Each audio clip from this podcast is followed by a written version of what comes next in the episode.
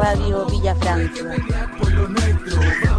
Ahora que el futuro ya está abierto, construyendo pueblo organizado, tomando el destino nuestro en nuestras propias manos. Nos metieron un acuerdo estos CTM, un acuerdo truqueros en ese 15N. Se sentaron en la mesa con los asesinos y firmaron con la sangre de nuestros vecinos. La jugada está más que clara y está para dividirnos. Métenos la cuña, confundirnos, desmovilizarnos y engrupirnos.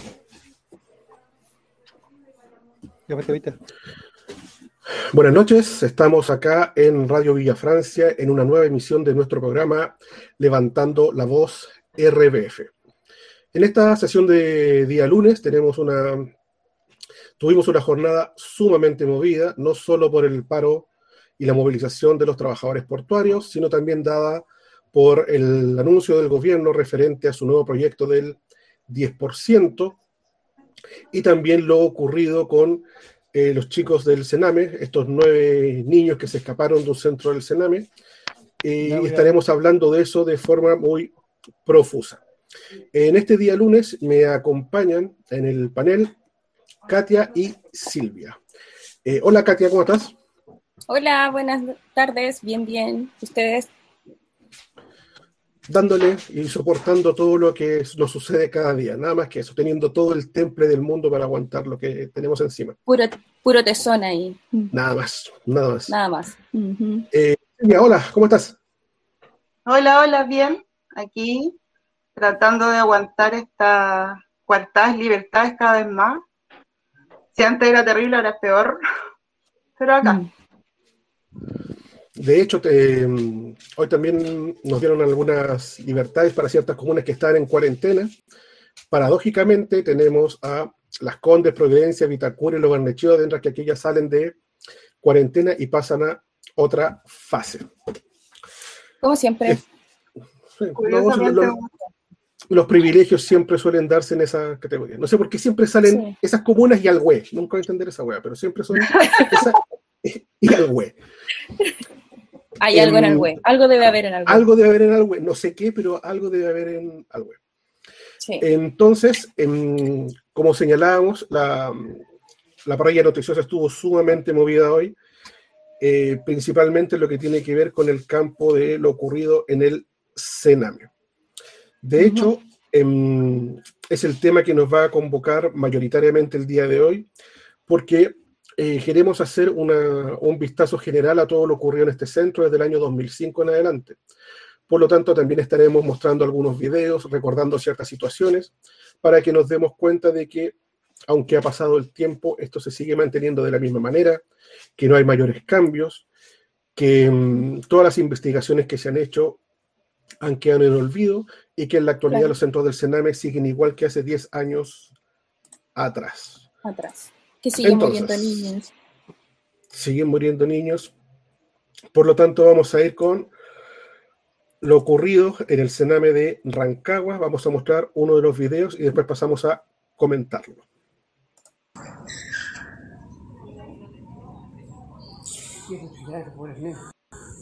No saben. Escuchen, por favor, piden ayuda. En serio.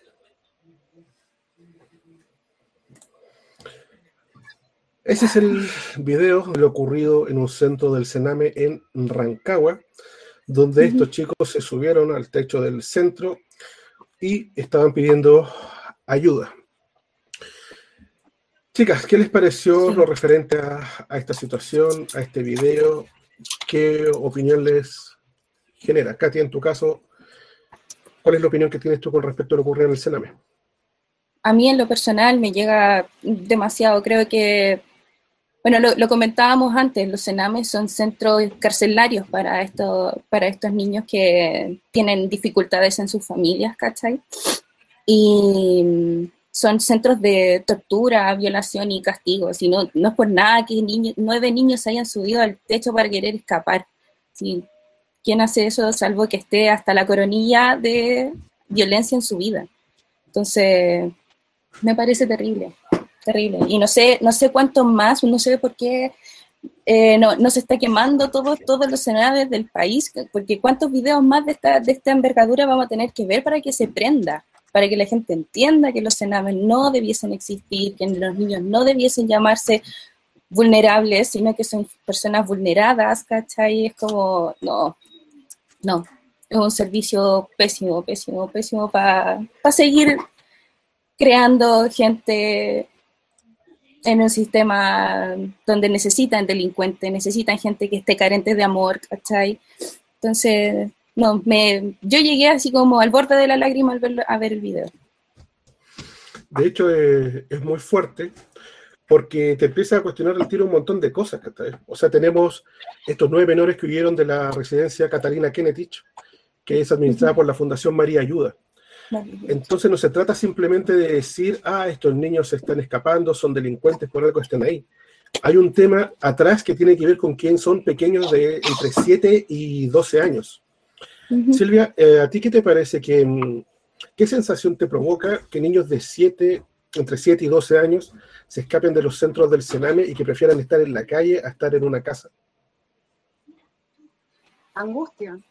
Eso provoca angustia Además que la impotencia de no poder hacer nada, de ver que las voluntades políticas no están, años y años, eh, la misma historia. Eh, como, claro, y después resulta que les dicen que como son ellos los que después tienen más rabia contra el sistema, vienen siendo los extraterrestres. Pero, pero lamentablemente el, el fondo de esto es súper clave, grave, porque finalmente eh, los organismos que colaboran, que se supone que están a cargo eh, del Sename, son puras empresas privadas, sin fines de lucro, pero son empresas privadas que reciben, eh, imagínate, es más, es más del, del Estado da o entrega, lo entrega para variar, un Estado subsidiario lo entrega para por medio de estas corporaciones privadas.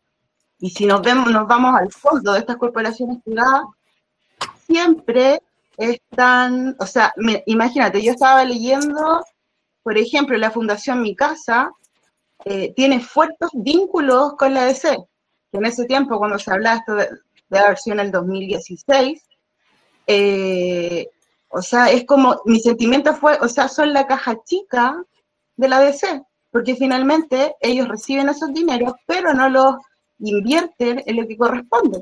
Al final lo usan solo eh, para su lobby, para los operarios políticos que le llaman, porque finalmente también a las personas que trabajan en estos centros van, son súper fluctuantes. Uno, porque es que están, no sé, es como lo público, gobierno que está, ponen a estas personas que son de su eh, de sus grupos políticos que le ayudaron en las campañas, los ponen en este tipo de trabajo. Después llega otro gobierno y hacen lo mismo.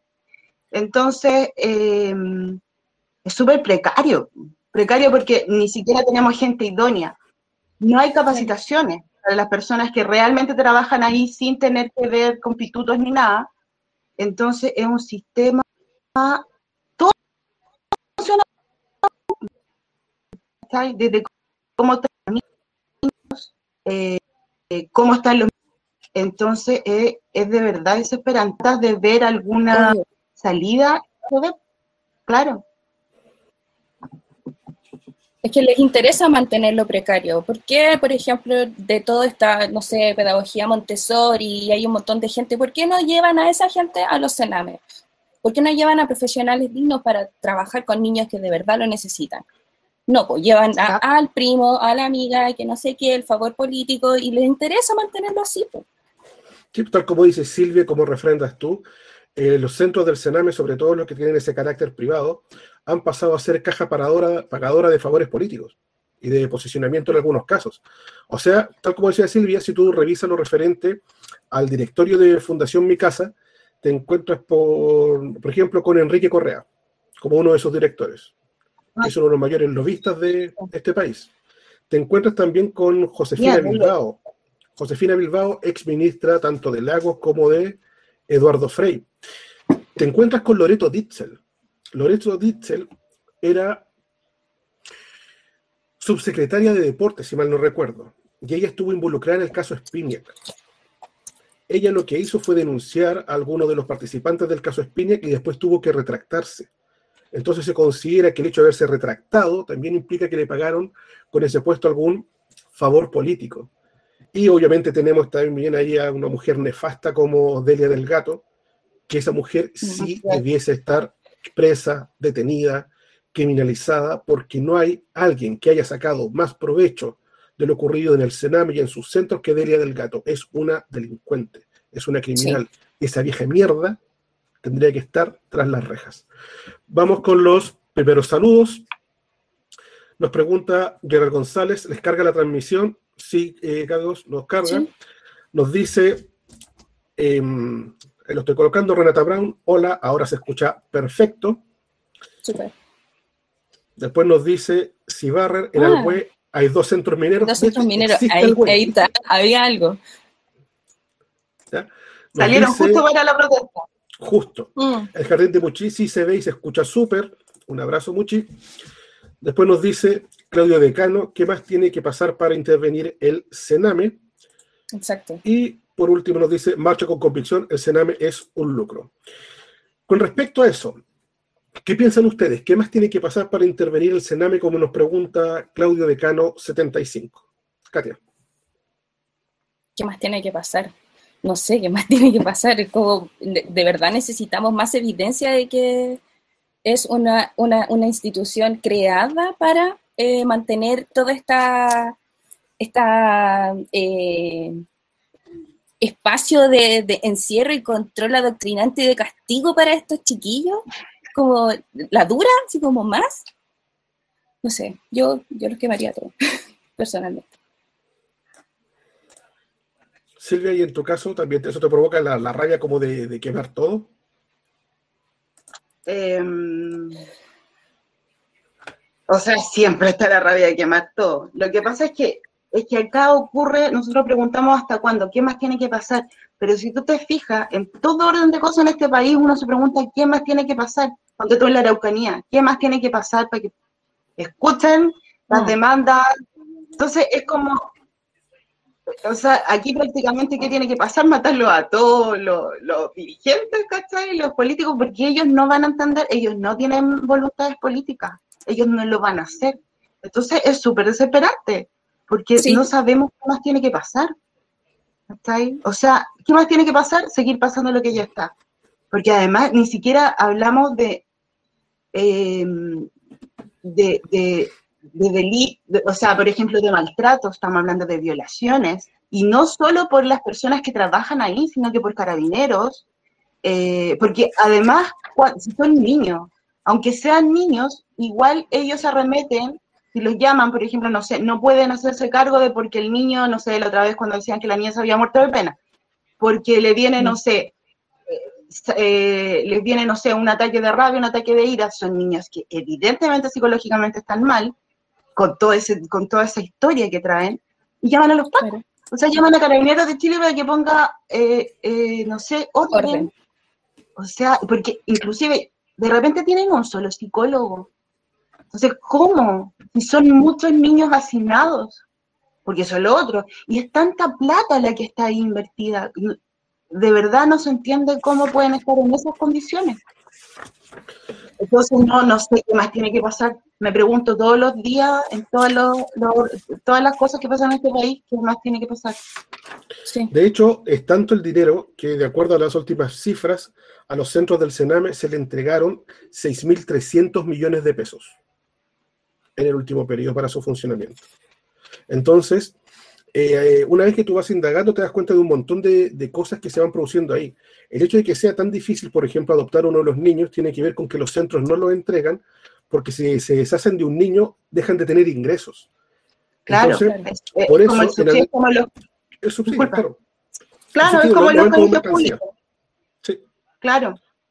Además que eso también estaba leyendo eh, respecto a que esta, porque después tú, tú, bueno, en el 2016 6 nos, seguramente habrá mucha más plata, se hicieron como em, una investigación sobre los saldos de las cuentas corrientes de todas estas empresas privadas eh, que trabajan para el, para el Sename.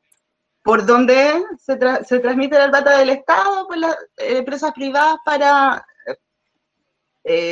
porque algunas se, supone que se dedican a, cosas judiciales, otras a tener las casas en buenas condiciones para los niños, y resulta que había mucho, mucho dinero que estaban en las cuentas corrientes que en, palabras de ellos le dicen aposamiento.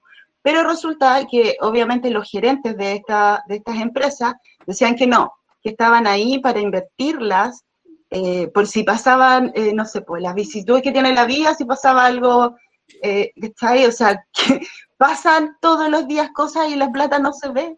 O sea, por ejemplo, en la ciudad del niño también está, o sea, la mayoría de estas empresas son gerentes eh, ingenieros comerciales, ¿cachai o no?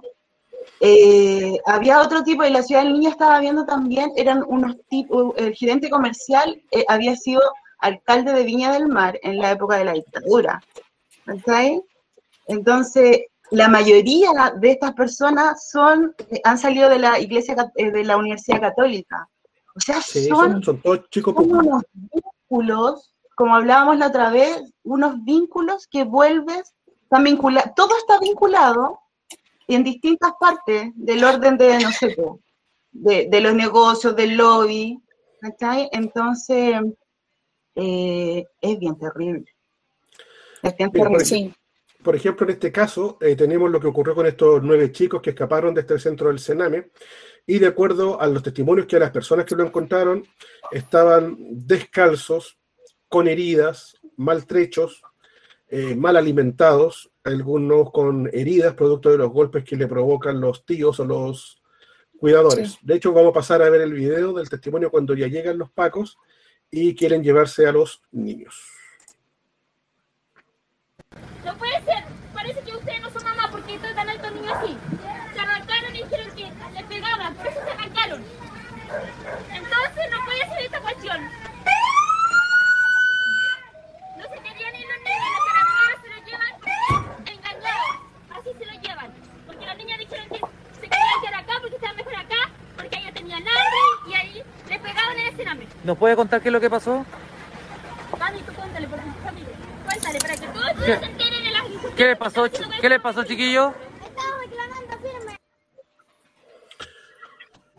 Entonces, em, ¿cómo es posible que niños de 7, 8, 9, 10 años prefieran estar en la calle a estar en un centro, donde supuestamente tendrían que cuidarlos, alimentarlos, darle cariño?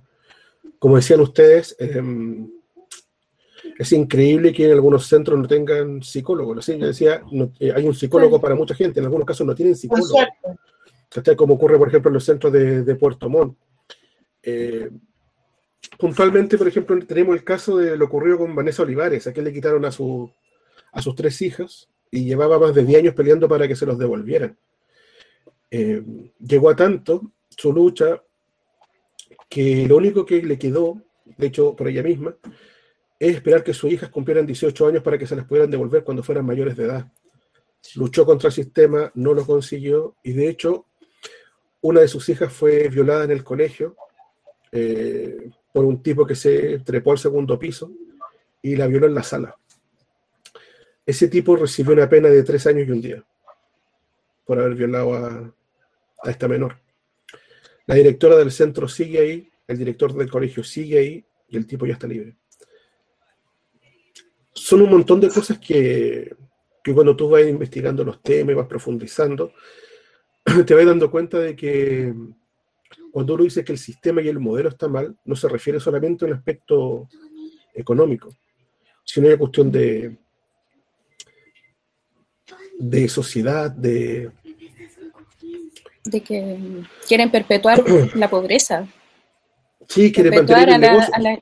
O sea, pues. ya, negociar con los niños es una cuestión que, no se tolera. ¿En, qué, ¿En qué cabeza? ¿En qué, mundo? De hecho, ese video sale, por ejemplo, disculpa, al tiro sale cuando las niñas abrazan a la, mamá y le dicen, eh, mamá, yo me quiero ir contigo. Y en una conexión que hacen por Facebook después, las niñas le dicen, mamá, yo me quiero ir contigo. Mamá, yo me quiero ir de acá. Y sin embargo, el juez de ese momento, de igual forma, decidió que las niñas tenían que seguir en el centro pese a que una de ellas había sido violada. Silvia, ¿qué iba a decir? No, comentar que, pucha, lamentablemente volvemos al problema económico. Esto también tiene que ver con eso. Generalmente se supone dentro de, em, de los tratados que han hecho para los cuidados y los derechos del niño, eh, se tienen que agotar todas las instancias antes de llevar a un niño a un, acá, por decirlo en el Sename, en este país. Pero acá resulta que son los niños más pobres los que llegan al Sename. Porque, eh, no sé, por ejemplo, son familias disfuncionales, obviamente de repente, no sé, hay un drogadicto o hay un alcohólico o gente, no sé, que delinquen y al tiro se los llevan. O sea, los jueces no van más allá, no van a que pueden tener abuelos, tíos. Entonces, eh, o rehabilitación para la persona. Claro, claro, entonces no, y, claro, porque el negocio está ahí, o sea, el niño no, no tiene quien lo, quien lo tenga, se va para adentro. Se va. ¿Cachai? Es como decía Katia, es como, no se va preso, porque finalmente se los llevan preso. Entonces, pues. si una mamá, por ejemplo, puede demostrar, o sea, si no demuestra que lo puede criar sola, porque, porque ya se lo quitaron, está jodida, está jodida. O sea, como si la plata fuera lo único importante.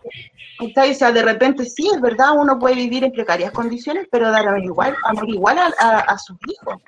Entonces no estamos hablando solamente de niños que son violentados en sus casas o que tienen o que de verdad no tienen ninguna oportunidad en sus casas. Ni siquiera es así. Entonces eso da más rabia y da más pena porque se los quitan a las familias por un tema económico, simplemente son niños violentados por el sistema. Exacto.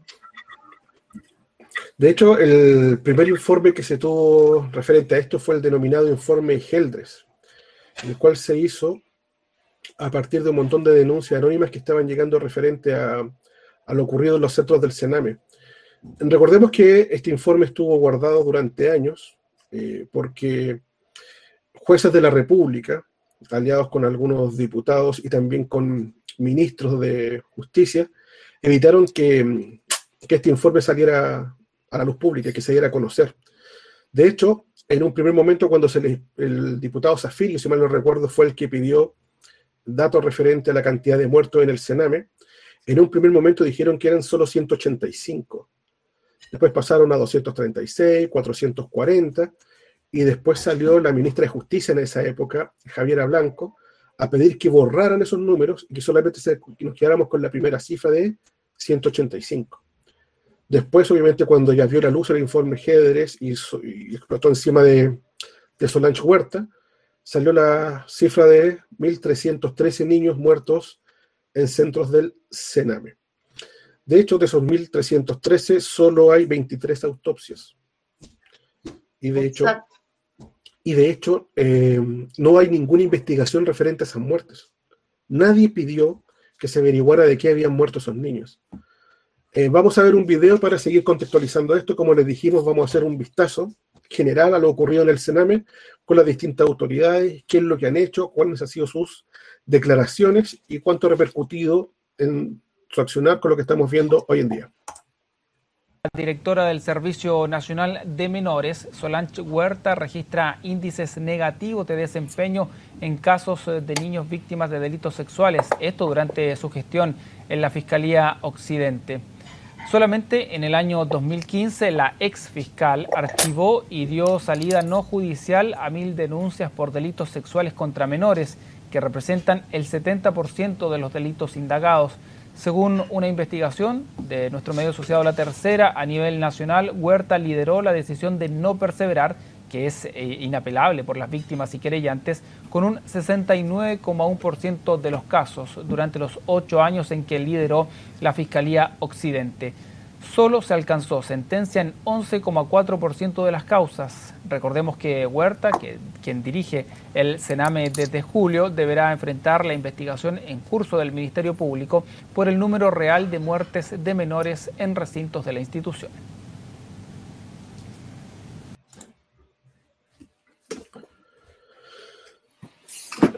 ¿Recuerdan cómo llegó Solange Huerta a ese cargo? Solange Huerta estuvo a cargo de la investigación de lo ocurrido con el Choila Nemi después del terremoto del 2010. Fue ah. designada por Sabas Chaguán y a partir de la investigación que ella hizo, eh, la mayoría de las personas están libres. De hecho, también fue designada en el año 2015 lo concerniente al caso Penta, para investigar los vínculos que tenía Penta con Sokimich y quienes habían recibido dinero ilegal de la política. Eh, la primera decisión de ella fue dejar fuera la arista Sokimich y no investigar quienes estaban metidos en eso.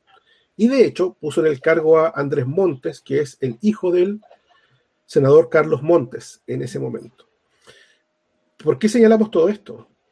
Porque como mencionamos en cada programa, cada uno de los temas que nosotros mencionamos tiene directa relación con los otros.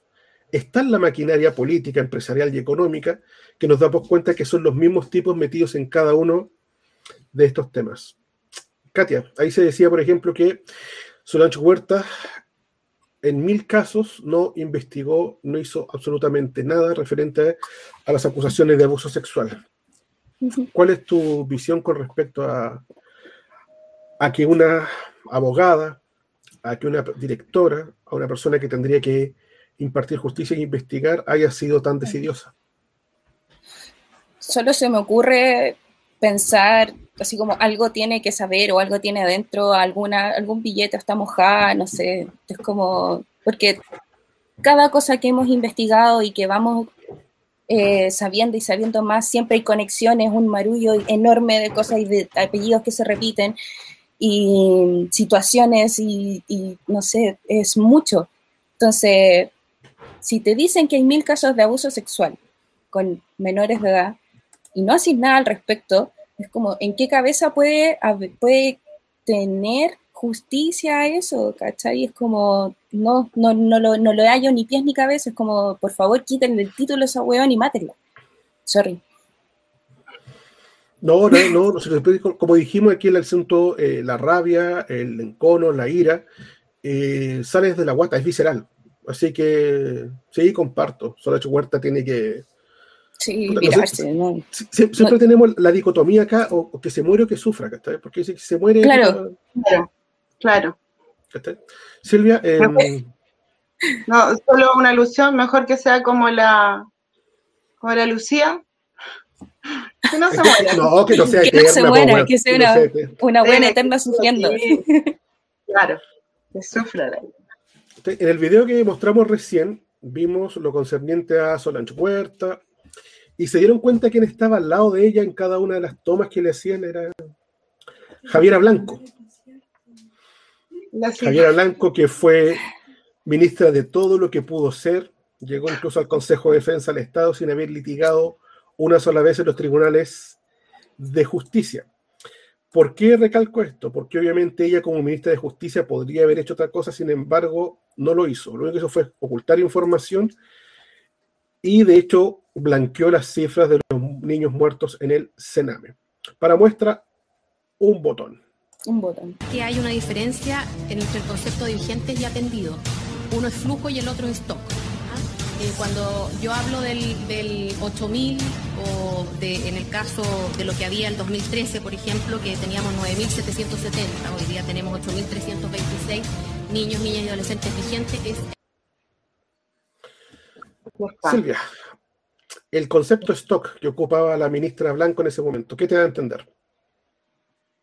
Son mercancía, los niños son mercancía. Como leía ahí uno, uno de los compañeros que escribía, decía, los niños son egresos. ¿Sí? Es como, es una cosa, casi de mercado, así, o sea, eso. Estamos hablando de stock.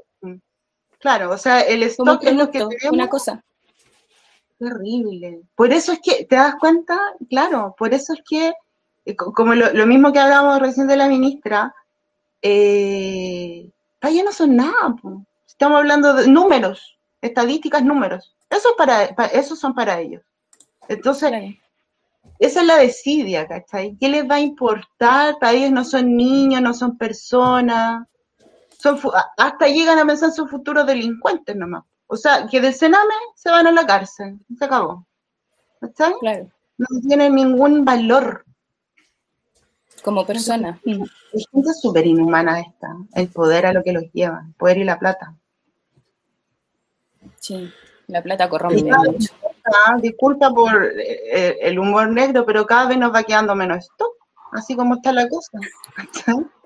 Como no sé nada, y las guaguas, las pastillas cambiadas. Imagínate. Creando ahí más gente, más gente para el país. Más, mano de obra.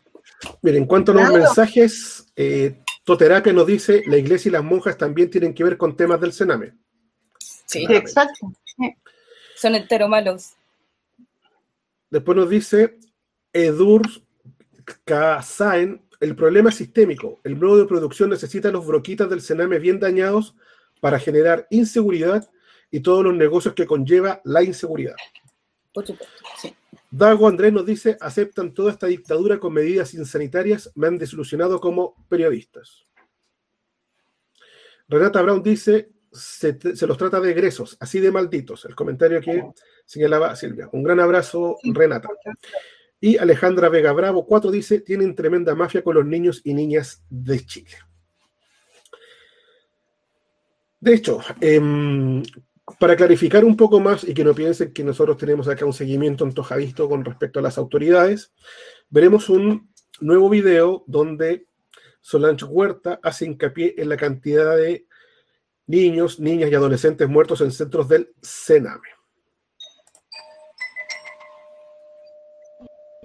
Primero se dijo a los diputados que eran 185, pero resulta que la cifra es mayor. Este lunes el Servicio Nacional de Menores dio a conocer la cantidad de fallecidos dentro de la red del organismo en el área de protección de derechos y adopción. En total fallecieron 210 niños, niñas o adolescentes que se encontraban en el sistema residencial de protección. Respecto de eh, los programas ambulatorios, es decir, niños que no se encontraban en el sistema residencial, eh, han fallecido en este mismo periodo 406 niños. Es decir, entre el 1 de enero de 2005 y el 30 de junio de 2016, más de 600 menores murieron en total dentro del sistema residencial de protección o al interior de programas ambulatorios. Refleja una grave vulneración de los derechos de los niños, de sus familias que no tienen eh, la información de cómo fallecieron. En... Eso último dejamos a Claudio Nogueira ahí para que nos demos cuenta de quiénes nos están dando pautas de conducta y de moral. Ella que se robó 30 millones y tuvo que devolverlos para no ir presa y tuvo que estar firmando por 18 meses. Bueno, ya lo hemos conversado, Katia, referente a, a que las cifras que se manejaron en ese momento, 406 niños, finalmente fueron 1.313. Eh, transparentado esto y ocultada la información tanto por Solange Huerta como por Javiera Blanco y también Hugo Herrera, que hasta el día de hoy no quiere dar ningún tipo de declaración al, respecto. Eh, a mí me impresiona mucho el rostro de cómo, cómo dice, cómo, cómo informa estos números, como si fuesen efectivamente números. Así como acá te estoy leyendo a Inés 741, un saludo. Dice, siempre han tratado a los pobres como números, somos ingresos y egresos, material desechable. Claro, si se muere alguien dentro del Sename es como un número más. Y un número más que se puede borrar, se puede ahí cambiar la cifra, ojalá lo menos posible. No, claramente la vida de las personas y de esos niños no importa nada, es solo lucro. Eh, Silvia, em, en la actualidad lo que está ocurriendo en el Sename no dista mucho de lo que vimos en, en esa época. Nos seguimos dando cuenta de que sirve como paja pagadora de, de favores para empresarios y políticos. ¿Tú crees que es posible modificar el Sename en las actuales circunstancias? Eh, es bien terrible, pero no. O sea, es es lo que te decía, mientras no hayan voluntades políticas, mientras no... Porque finalmente ahora, eh, bueno, podemos hablar ahora de este gobierno, pero en realidad es un problema de Estado, finalmente, política, políticas públicas. Eh, siempre se hacen desde como la esfera. ¿Te fijas? Dejamos un ministro eh, porque es amigo de alguien, porque tiene, no sé, una gran profesión, pero resulta que esa gente nunca, nunca ha estado ni siquiera en, un, en una casa del Sename, ni siquiera ha mm. tenido contacto con los niños. O sea, ni hablar de haber trabajado para ver cómo funciona el sistema. Porque entonces te fijas, si no ponemos a gente que de verdad entiende cómo funcionan, eh, cómo funcionan estas instituciones, nunca vamos a, a, poder arreglar algo porque siempre se tiene que empezar de abajo. Pero como se empieza de arriba y a nadie le importa, porque como ya hemos repetido muchas veces, son favores políticos, eh, eh, o sea, ya es el colmo que hagan lobby hasta con los niños. Entonces yo no veo de verdad salida, porque así como pasa con el Sename, puta, está pasando con, eh, no sé, por el tema de la FP, es como, ellos no quieren cambiar nada, nada. No. Más encima ahora que, pucha, con el estallido, todas las esperanzas que habían y, y aquí estamos encerrados. Es como tan poquito lo que se puede hacer que si antes no cambiaban nada, ahora, ¿qué tenemos? Eh, salir a cacerolar ahí a la esquina, O sea, es nuestro poder de reclamo, De exigencia como pueblo, como ciudadano, está súper coartado. Entonces, menos vamos a poder exigir cambios. Así lo veo yo súper negativo, pero así lo veo yo. Entonces, lamentablemente, yo no veo que, vayan a haber cambios, porque no hay voluntad, porque a nadie le interesa finalmente. Les, interesa mantener esto así. Y también aparecen los no es la formista, ¿cachai? Que no, que no, no hay que salir a protestar, no hay que salir a quemar cosas, no hay que ir a hacer una barricada, no hay que, no sé, poner, eh, cortar la 68, ¿cachai? Como, weón. Entonces, ¿cómo? Claro, y a mí lo, bueno, lo que, bueno, antes de toda esta porquería de la pandemia, es lo que yo siempre, y sobre todo cuando pasó el estallido social, esta, esta bueno, hay gente, gente obviamente que sí, que estaba de acuerdo con que todo está mal, el sistema está mal, pero no está, la típica frase, pero no es la forma. No es la, no es la forma, con la manito acá, no es la forma. A lo Luxic, a lo Luxic. Sí, a lo Luxic ahí. Atacá, atacá, ¿cachai? claro, no, pero es que el paradero, que el, que el semáforo, que la micro. Sí, a lo mejor, mira, yo no es que los justifique, pero por Dios que los entiendo. Y sin tener que haber vivido nada, no sé, menos mal que no, nunca tuve que haber vivido una vulnerabilidad y una carencia tan grande.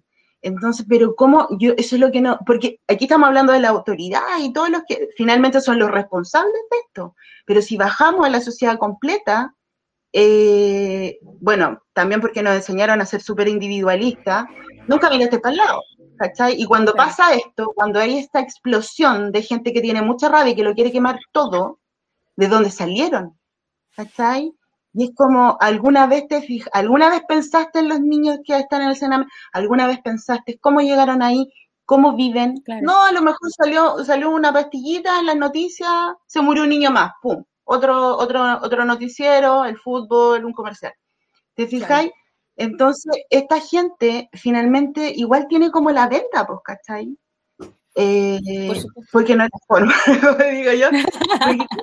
no es la forma, claro desde tu, desde tu casa, desde tu sillón, con comidita, con cariño de tus papás, es súper fácil decirlo, pero, pero ellos no tienen idea que esos niños no tienen nada, no han tenido nada, ¿cachai? Entonces, no son parte de nada, no se sienten parte de nada. Entonces, para ellos, ¿qué les va a importar un semáforo, una micro, un edificio? ¿Cachai? O sea, por mucho que tú digas, no sé, pero es que, eh, que el edificio era un patrimonio cultural, chuta, sí, pero el niño no sabe, porque nunca le enseñaste, él no sabe ni lo que es, porque tú nunca le enseñaste nada, nunca le mostraste nueva pintura, ¿me entendí? Nunca le enseñaste ni siquiera a pintar, o sea, a golpe, siempre a golpe. hambre y frío. Hambre y frío, ¿cachai? Entonces, ¿de qué estamos hablando? De hecho, los mismos niños dicen que los castigos, eh, no solo eh, físicos y psicológicos, eh, también constaban de que les prohibían el alimento, incluso por, por, varios días para que pudieran escarmentar. ¿Cómo no te va a dar rabia, por ejemplo, si eh, los niños que han muerto, de los cuales se ha hecho la autopsia, eh, hay tres causas. La primera es suicidio por ahorcamiento. La segunda es porque los bebés se han ahogado con su propio alimento, porque lo han dejado solos tomando leche o han vomitado en la noche y se han ahogado. Y, mm, el tercero tiene que ver con quienes han muerto en incendios. Em, no se tomaron las medidas necesarias dentro del mismo centro, los chicos trataron de, escapar, se provocó un incendio y los niños murieron tratando de salir de ahí. ¿Cómo no te va a generar rabia todo eso? ¿Cómo no te da rabia, por ejemplo, de que muchos de esos niños que murieron hayan estado 25, 30, 45 al cuidado de una mujer que solamente tenía cuarto básico y ni siquiera sabía lo mínimo con respecto a, a primero auxilio? o que haya muerto un niño como Christopher en, en Yanquiwe, que los abuelos lo pelearon por meses para que se lo entregaran, y sin embargo el niño murió de esta forma, asfixiado con, con su propio alimento. Cuando se dice, por ejemplo, que, que los niños son un número, tenemos testimonio de eso. O sea, yo leí hoy día, por ejemplo, lo dicho por Matías Orellana, que fue un, un hombre que ahora trabaja en el Banco SI y que él recuerda que en el centro del Sename él tenía el número 101 y dentro del centro él era conocido con, con ese número. Eh, recorrían durante un reportaje el centro de, unos centros de la Fundación Mi Casa de Delia del Gato, uno que está en ruinas ahora.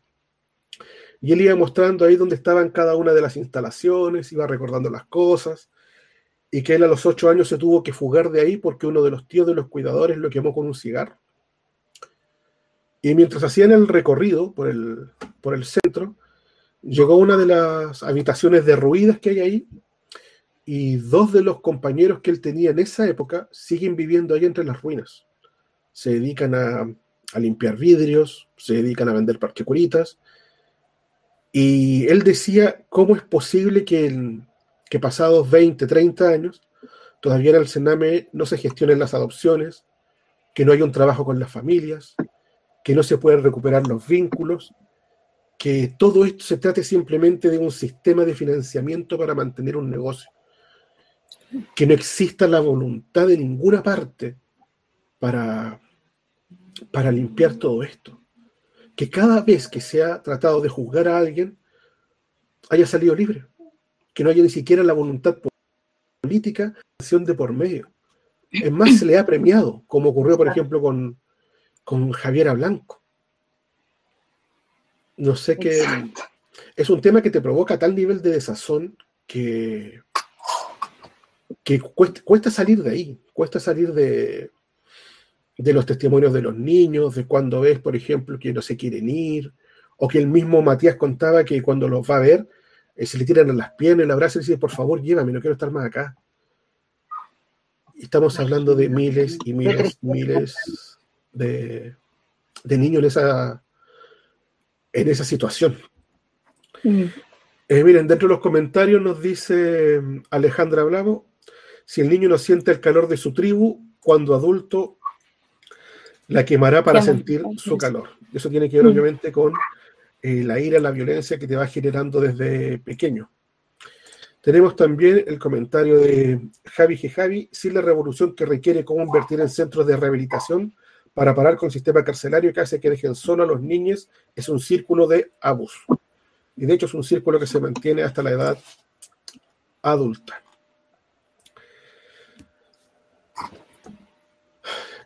Sí, porque finalmente y lamentablemente bueno, lo mencioné antes, son niños que después de salir del cename están en la cárcel. Porque igual, evidentemente, no, no, tienen ninguna herramientas, crecieron sin ninguna herramienta para enfrentar la vida. De hecho, yo también recordaba ahora, eh, también eh, la época del estallido social, eh, unas notas que le hicieron unos medios independientes a niños que ellos se pasaban, ellos se quedaban toda la noche a los alrededores de la plaza. ¿Cachai? Mm. Eh, y eran niños, ¿te acuerdas? Eran niños, eh, bueno, a los que entrevistado eran niños del Sename, y ellos, claro, que primero se habían arrancado obviamente, para variar. Y se habían ido a, allá y por primera vez ellos se sentían parte de algo, porque la gente, claro, las viste que están, no sé, pues la gente en esa, eh, eh, se juntó mucho, se unió mucho, entonces llevaban comida, ellos, porque eran, muchas veces estaban en la primera línea, ¿cachai? Entonces comía, la gente los apoyaba, los cuidaba, te fijáis, los quería. Y ellos eran súper jóvenes, eran unos adolescentes. Ellos decían que por primera vez, claro, se sentían parte y se sentían queridos. Imagínate mm. qué tristeza. Parte del piño dentro del caos. Mm. Claro, no si es bien, te, para los pelos la situación. Mm. Súper triste. Yo sabes que una experiencia, una experiencia mía particular y, y, fuera de, voy a contar lo, que yo vi objetivamente nomás, fuera de, de colores y tendencias. Lo que pasa es que yo tuve la oportunidad de viajar a Cuba. Y nosotros por un tema de, de contactos, que una de mis amigas es comunista, acá ella es militante, entonces tenía contactos allá y queríamos ir a visitar eh, un centro donde llegan los niños, el Sename de Cuba, Entonces, porque nosotros le llevábamos dulces, juegos, cosas eh, para pintar, cosas. Bueno, la cosa es que nosotros teníamos un contacto que nos había dicho que estaba en un lugar, pero resultaba que con el huracán, Patrina, el último que había pasado, la casa se desintegró. La cosa es que entonces tuvimos que empezar a buscar dónde se habían ido esos niños. Bueno, nuestro corto los encontramos. No nos querían dejar entrar. ¿Está ahí? La, porque la, la cuidadora no quería dejar entrar porque, bueno, igual la burocracia ya es complicada, entonces no que teníamos que tener una, un, eh, como, eh, una, no una invitación, pero un pase para poder ir porque ella nadie le había dicho que nosotros íbamos a ir. Entonces no, no era como llegar y entrar, ¿cachai? Lo cual igual lo encuentro súper bien, porque no llegar y no, yo soy Juanita Pérez, voy a entrar y ver los niños. Bueno, finalmente lo logramos por unos llamados de la compañera que vivía allá, y la señora nos dejó entrar. Y acá también los niños te abrazaban, o sea, era una cosa muy, muy emotiva, porque eran niños, la mayoría eran niños de 3 a 5 años y había, no sé, tres que eran más grandecitos, de 10 años. ¿Cachai? Y los niños te abrazaban, y era a ti, te abrazaban, y sabes que eran tan cariñosos, pero ninguno te decía, por ejemplo, llévame, ¿cachai? Sino que era como, ellos estaban acostumbrados porque allá los, niños, ponte tú que están estudiando, eh, los jóvenes que están estudiando hacen el voluntariado de ir a donde los niños, ya sea teatro, pintura, danza, eh, matemática, todos los, Todas las áreas, los niños hacen voluntariado y, los y van a, los centros a ver a los niños. Nosotras igual, desconfiadas, entramos y empezamos a echar el ojo, claro, porque tú veis la realidad a cabo, ¿cachai? Echar el ojo cómo era la casa, sabéis que era, pero eh, impecable, impecable. Habitaciones, ponte tú, donde habían dos camarotes. De hecho, eran, deben haber sido, si mentirte, 10 niños, una casa grande, una cocina impecable. Estaba la señora, ponte tú, esta que nos dejó entrar, que era la señora que cuidaba, tenían una enfermera, tenían una cocinera y tenían otra niña de apoyo. Y los niños, de verdad, que tú los veías felices, felices. Y, y ponte tú, em, no sé, pues justo ahí estaban en danza, tenían talleres, tenían eh, clases, entonces era, era de verdad, yo me acuerdo a mis amigas les dio mucha pena, porque claro, muchos niños eran huérfanos por papás que se habían querido salir de la isla y, no sé, murieron, yeah. Entre los Eran niños huérfanos que estaban ahí. Y ella le daba pena porque, claro, son niños huérfanos. ¿cachai? Pero sabéis que a mí, en realidad, me dio mucha más pena sabiendo que en este país hay tanta plata, tanta plata, ¿cachai? Y no, y no viven así, pudiendo vivir así. A mí eso me, eso me dio más pena que verlos. Sí, es verdad, es muy triste que los niños sean, pero por lo menos están cuidados, ¿cachai? realmente cuidados por el Estado. Entonces, sí, Sí, eh, eh, son como las, como, ¿cachai? Los, los, una, Claro. Claro. Mira, de hecho, por un país lo así de Latinoamérica, entonces no entendí nada. ¿Cómo? Silvia, tú estás mencionando ahora que, por ejemplo, ya en Cuba cuidan a sus niños. Aquí, Aurora Cero Austral nos pregunta, la denuncia que hizo René Zafirio sobre la desaparición de cuerpos de niños fallecidos del Sename y que estaba involucrada gente del Partido Socialista y la PDI en tráfico de órganos. ¿En qué va eso? Bueno, de hecho no va a ninguna parte porque tanto el ministro Hernán Larraín como quien estaba a cargo del caso, que era Jorge Abad, ambos desestimaron las acusaciones.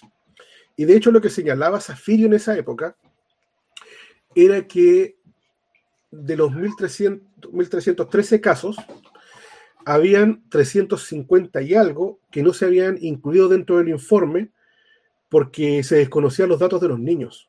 O sea, tenemos 350 que no están incluidos porque son NN. NN. Claro, entonces lo que ocurre ahí es que no se sabe qué pasó con ellos. Como no hay investigación, no hay cuerpo. Entonces lo que pedía Zafirio es que eh, podemos pensar que hay tráfico de, órganos de por medio y que por favor se investigara lo concerniente a, a esa instancia, porque en ese caso, a partir de la investigación se logró determinar que casi el 90% de las residencias, tanto privadas como públicas, tenía abusos físicos, maltrato y abusos sexuales, incluso de niños menores de un año. Entonces, lo que señalábamos en ese caso es que a pesar de todo eso, Aurora Ser Austral no se investigó absolutamente nada. Esa denuncia quedó en foja cero.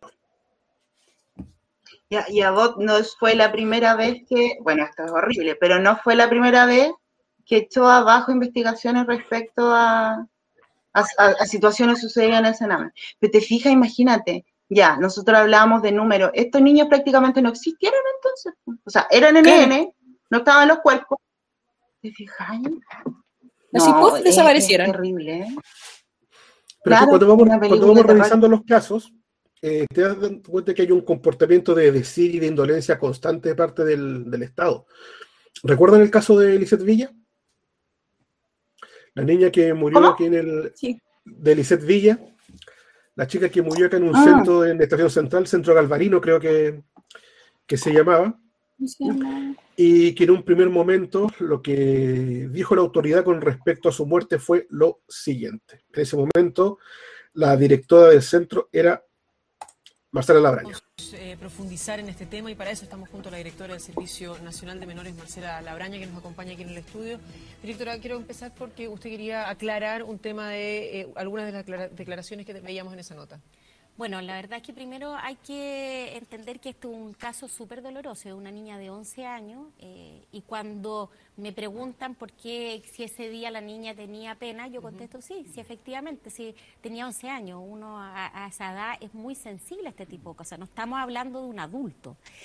Y luego me, me dicen, entonces murió por pena, y me doy media vuelta y le digo, no, nadie muere por pena. Y es importante aclararlo también porque se, se, no se ha entendido eh, la razón por, por cual Lisette también llevaba mucho tiempo muy frágil emocionalmente. pero ¿por qué muere Lisette? ¿Qué, cuál es la información que tienen ustedes hasta el momento? Entiendo que ya se hizo una autopsia, pero falta todavía un examen toxicológico o los resultados de este. Sí, eso es, y, pero ella murió hoy por un paro cardiorrespiratorio. ¿Qué le gatilla qué?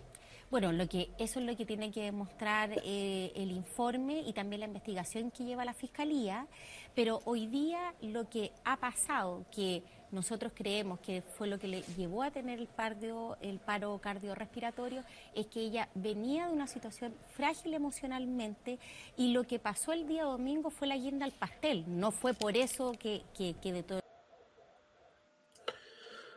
Según lo que dice Marcela Labraña en esa época, eh, Lisette ya venía con pena, tenía demasiada tristeza y que como no la fueron a ver ese día, la tristeza fue tan grande que su corazón no aguantó, se le juntó la tristeza y eso le provocó un paro cardiorrespiratorio. Claro, que fue la guinda de la torta, sí. esa fue la guinda de la torta que murió oh. de, que murió de pena. Oh, qué weá. Ah, ya. Dino más, Katia. Oye, Esta, disculpa, La levantaría para patar la raja, güey. Ahora ella es diputada de la República, es diputada hasta el 2022. Hermoso. Después cuando se investiga, investigó... ¿Mm? ¿Mm? me está acordando más o menos del tiempo y eso no fue que en un minuto también se señaló que en el fondo la niña eh, obviamente tuvo, tuvo como un, no sé cómo decirlo, un mal comportamiento, pero, pero eh, se sintió muy mal. Es que era una niña difícil. Trataron de reducir. Claro, pero en un primer momento lo que dijeron es que ella eh, había, se había suicidado. Eso fue lo que dijeron primero. Después salieron a decir que, había tenido, pena, que venía con una depresión fuerte. Y después salió eh, Marcela Labraña con esta declaración indecente. Y después cuando se empezó a, a investigar con respecto al caso de Lisette, se determinó que había muerto por apremios ilegítimos. Que de hecho una persona de 90 kilos se le había sentado encima, eh, otra le había agarrado los brazos y que producto de que estuvo 15 minutos en esa situación, eh, le dio un, paro cardíaco y, murió. Ese centro galvarino que hasta el día de hoy sigue dando mm, eh, noticias por torturas, por supuestas contenciones que son directamente maltratos. Sí. Entonces, ¿qué más esperamos? ¿Qué ah, más tiene que pasar? Lo que todos nos preguntamos. Porque estamos viendo videos de hace años atrás, casos y casos, y es como, ya, ¿y qué más? ¿Qué más? ¿Qué más? ¿Qué más? ¿Qué hacemos? y ahora... No, di Silvia. Que si ahora apareció un poco en la palestra, porque tampoco digamos que, o sea, bueno, siempre la prensa... Eh, yo siempre voy a la tele porque la mayoría de la gente ve la tele, ve las noticias en la tele. Ahí se salió un poco a la palestra, es por estos niños, por el video de estos niños que la, que la, que la persona que las vio, que los vio y que los grabó, lo eh, hizo ver sobre todo en redes sociales. Pero ¿hace cuánto no se habla de ello? ¿Hace cuánto? Por eso, o sea, nosotros lo único que sabemos y tenemos certeza es que sigue pasando lo mismo. Nada más y les interesa que siga pasando lo mismo para mantener este puto sistema en el que estamos, para tener gente en la calle, delincuentes, ¿cachai? Para que la gente se asuste y siga pidiendo Paco y Milico en las calles, ¿cachai? Es como, loco, es un puto círculo vicioso de miedo, de shock. De hecho, eh, revisemos los comentarios que nos está dejando la gente. Nuestro compañero nos dice Alejandra Vega Bravo 4 o mueren por asfixia, les tapan la boca con cinta adhesiva. ¿Recuerdan el caso de, un bebé que le colocaron sí, Soy Llorón? Soy Llorón, sí. Ahí, me acordé de, ese caso. No recuerdo si en qué centro fue ni, nada. Yo fue lo que recuerdo, no fue, en, no fue en el Sename precisamente, sino que fue en, un jardín justo, ¿no? Sí. sí. De hecho, acá nos eh, pregunta Coloro Oí Galvarino, ¿dónde vendían a los niños. De hecho, una de las denuncias que tenían era por, por tráfico de niños y explotación sexual infantil, tal como ocurrió en, uno de los centros de Arica. De hecho, para que profundicemos en el tema, vamos a ir con una segunda nota referente al CREAT de Galvarino, ubicado en Estación Central.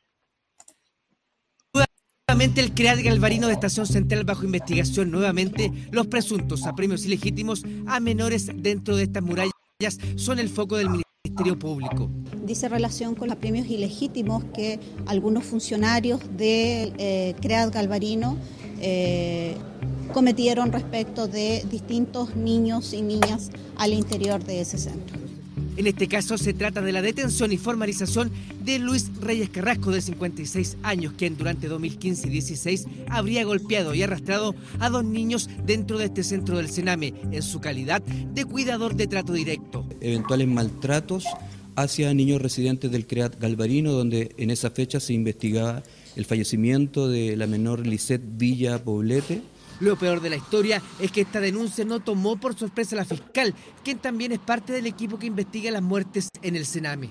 Todo esto surge a propósito de la investigación de la muerte de la niña Lisette Villa, precisamente por las declaraciones de personas que dieron cuenta de esto. Estas cuestiones no estaban en conocimiento, muchas de ellas, eh, del Ministerio Público porque no habían sido denunciadas. Es decir,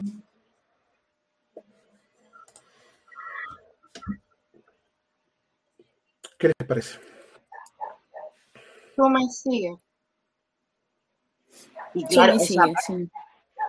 Y aparte de que todo esto es súper terrorífico, esto que, lo que, decía Zafiro y que estaba ahí también eh, uno de los últimos que leíste, los mensajes que leíste, eh, es súper es súper aterrador porque es muy posible, o sea, si no sabemos realmente cuánto stock, como decía la, la ministra, tenemos, imagínate tráfico de órganos, tráfico de niños, que los vendan. No, no, terrible. Oye, la Katy, la Katy, ¿a qué le pasó? No la veo. Estoy aquí.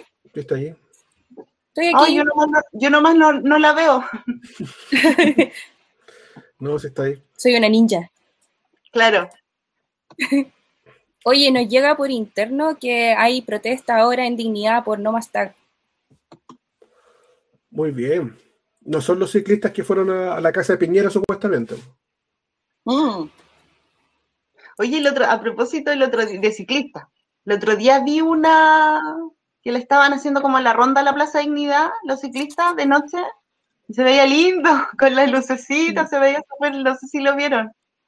Se me entero motivado los ciclistas. Mira, revisando un poco más referente a esto, eh, también tenemos que en el año 2019 hubo un informe de la PDI sobre abuso en el Sename que estuvo oculto más de un semestre y que también tuvo que ver con la muerte de Lisette Villa en el 2016. Dentro de, esa investigación que hizo la PDI, registró 2.071 casos de violencia y maltratos graves, incluyendo 310 agresiones de connotación sexual en hogares del Sename.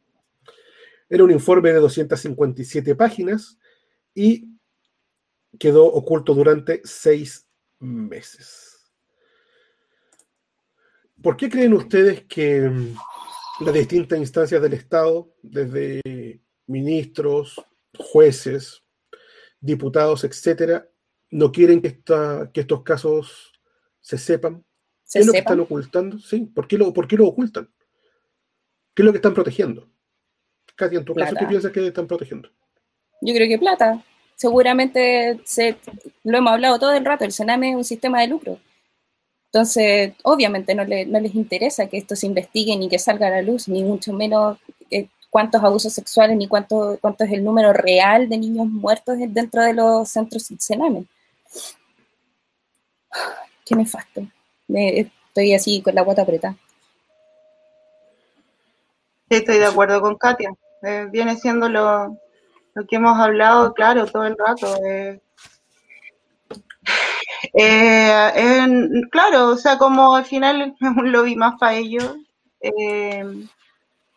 Dejar todo oculto, que la gente no sepa. Y bueno, hoy en día yo creo que creo, menos creo que quieran que la gente sepa porque ahora la gente está reaccionando ante estas cosas. O sea, ya no es como, ah, uno se queda callado, mira para el otro lado, ¿sabes? Entonces, entre más tiempo, claro, o sea, cada vez van a tratar de esconderlo más y más. Creo que hace, de hecho yo creo, no sé, hace poco fue que le cambiaron el nombre, si no me equivoco, como al sistema. No recuerdo en este minuto. Pero bueno, como podría sí. viene siendo lo mismo. En otro momento no lo recuerdo. Creo que fue para el, el, discurso del 11 de marzo, creo que ahí lo dijo. Sí, sí y creo que lo había dicho en el, en el discurso del 11 de marzo de su periodo anterior, pero que, creo que no llegó a puerto esa wea, sí. Como que algo me resuena, sí. Además que siempre, siempre tiene la costumbre de decir cosas que todavía ni siquiera ha hecho o pensado. Como anuncios nomás. Sí, pues. La, la Y... Le, quisieron cambiar el nombre. Como si eso cambiara algo. Mira, por ejemplo, aquí Aurora Cero Austral dice: Creo que a estas alturas no se trata de preguntar qué más debe pasar, sino qué más debemos hacer. ¿Se puede recurrir a una intervención jurídica internacional? De hecho, Aurora, en junio del 2018, nosotros tenemos un documento eh, emanado desde la ONU y la de la Organización de Derechos Humanos, que consta de 22 páginas, donde se refrenda todo lo dicho referente a torturas, violaciones, vejámenes, explotación sexual, violencia, estupro, etc. Es un documento donde se detallan cada una de las cosas ocurridas con los NNA en cada uno de los CREAD. Cuál ha sido el trabajo de las OCAS, cuál ha sido el rol de la Defensoría de la Niñez, qué cosas se deben hacer, em, que se debe investigar todo lo concerniente a los fallecimientos, que no es posible que no se sepa de qué han muerto esos niños y sobre todo que haya tal cantidad de niños desaparecidos y nadie sepa qué fue lo que ocurrió con ellos. Entonces, sí han habido investigaciones de, ese corte, pero tal como señalábamos hace un rato, em, la justicia en este país y los poderes están haciendo todo lo posible por evitar que este tema eh, tenga mucha, mucha más repercusión de la que tiene en la actualidad. También nos dice Coco Flores Astorga, hey, los niños siguen siendo el techo del hogar de Chorrillos, está bajando la temperatura y siguen ahí. Piden que no se vaya la gente. ¿A qué hora los trasladan? ¿O vengan a hacerse responsables? Y después, Alejandra Vergara Bravo 4 dice, en el 2018 la propia UNO cuestiona el Poder Judicial por vulneración de derechos humanos en el Sename, que es lo que estábamos, señalando. De hecho, em, una cosa que nos llama a nosotros la atención tiene que ver porque son las mismas personas las que van girando en, distintos puestos de poder. Aquí nosotros mostramos, por ejemplo, lo ocurrido con Marcela Labraña, con Solange Huerta, y me quiero detener un rato en, en Javiera Blanco. Eh, Javiera Blanco, durante el gobierno de Bachelet, tuvo una gran aparición mediática. De hecho, muchos trataron de postularla como candidata presidencial en, algún momento, muy cercana también a, Paula Narváez, que es la actual precandidata de, de ese conglomerado. Eh, ella comenzó su meteórica carrera como abogada trabajando para Paz Ciudadana, ¿Ubican esa organización Paz Ciudadana? Sí. ¿Quieren, escuchar los, ¿Quieren escuchar los nombres del directorio de Paz Ciudadana? A ver. Por favor. Ya. Presidente, Agustín Edwards. Mm. ¿Quiénes componen el directorio de Paz Ciudadana? Jorge Burgos. José Miguel Insulza. Juan Antonio Coloma. Ah. Felipe dame más, dame más. Felipe Felipe, Felipe, Arboe y Paola Luxic. Mira, qué ramillete de apellidos. De este ramillete sacaron a Javiera Blanco por los nexos que tenía con Edwards y por eso llegó después a ser subsecretaria de Carabineros. De hecho, después ella llega como abogada de la PUC a ser ministra de Trabajo y Justicia. ¿Qué ocurre después? Cuando llega al Ministerio de Justicia, empieza, le explota en la cara lo concerniente al, al informe Geldres y Bachelet la saca de ese cargo, pero para que no quede en el aire, la coloca en el Consejo de Defensa del Estado siendo que a partir de los, mismos integrantes del Consejo de Defensa le replicaron a Bachelet que cómo era posible que la colocaran en ese puesto, si bien siendo abogada, Javiera Blanco nunca ha litigado. Javiera Blanco nunca ha pisado un juzgado, nunca ha estado en un juicio. Y sin embargo la colocaron en ese puesto. Cuando empieza a averiguar por cómo llegó ahí, cuáles son los nexos, más allá de que haya trabajado en paz ciudadana, te das cuenta que está casada con Eugenio Ortega Frey. O sea que es sobrino de Eduardo Frey y es hijo de Carmen Frey. ¿Dónde trabaja eh, Eduardo Eugenio Ortega? Trabaja en Antofagasta Minerals, empresa de la cual es dueño Andrónico Luxic. Luxic que también tiene intereses en paz ciudadana. en la actualidad, aparecen todo. Aparece, no sé, como dijimos siempre, esto es holístico, están todos metidos en todo, eugenesia, cola de chancho, endogamia. Ya debiéramos decir que Luxi queda el presidente del país, así ya. De hecho, él es, eh, está metido ahí en Antofagasta Minerals y estuvo involucrado porque se, se, le eligió a Eugenio Ortega por el corte político que tiene. Entonces lo eligieron para que mediara en lo que estaba ocurriendo con Pascualama porque quería que él muñequeara ahí para poder hacer el, el trabajo ahí con Barrick Gold y Antofagasta Minerals. Ese es el perfil de Javier Blanco. Te, te, fijas que esto ya, o sea, de verdad, más que más que una elite, parece, parece una nobleza. Y es como que de repente yo siento que que no, se supone que estamos en el siglo XXI y tú te, ponías a mirar esto y es como, ¿en serio? ¿Estamos en el siglo XXI? O sea, este, este es casi un señor feudal. ¿Qué ramilletes de puta, de hijos de puta acabas de nombrar? Sí. Oye, encontré el nombre de, de, por el que querían cambiar. Era Servicio Nacional de Protección Especializada a la Niñez y Adolescencia. Claro, ¿viste? Ese era el nombre acá piensa que cambiándole el nombre a algo cambia, de concertación a nueva sí, por supuesto. En cualquier momento le van a cambiar el nombre a Carabinero, como solución. no, si es horrible. Bien, de hecho los comentarios nos señalan acá, la ONU y la OMS nos defienden, la SOA Bachelet. ¿Dónde está la SOA Bachelet? La SOA ¿Dónde Bachelet está? no defiende. Haga cargo. Hágase cargo. No le bastó con todas las cagas que se mandó, sino más encima nos deja todos estos cachos, weón. Paula Narváez, Javiera Blanco, Javiera Parada, pues, weón. Oh, no. No nos pongamos a hablar de Javiera Parada. Javiera Parada, no.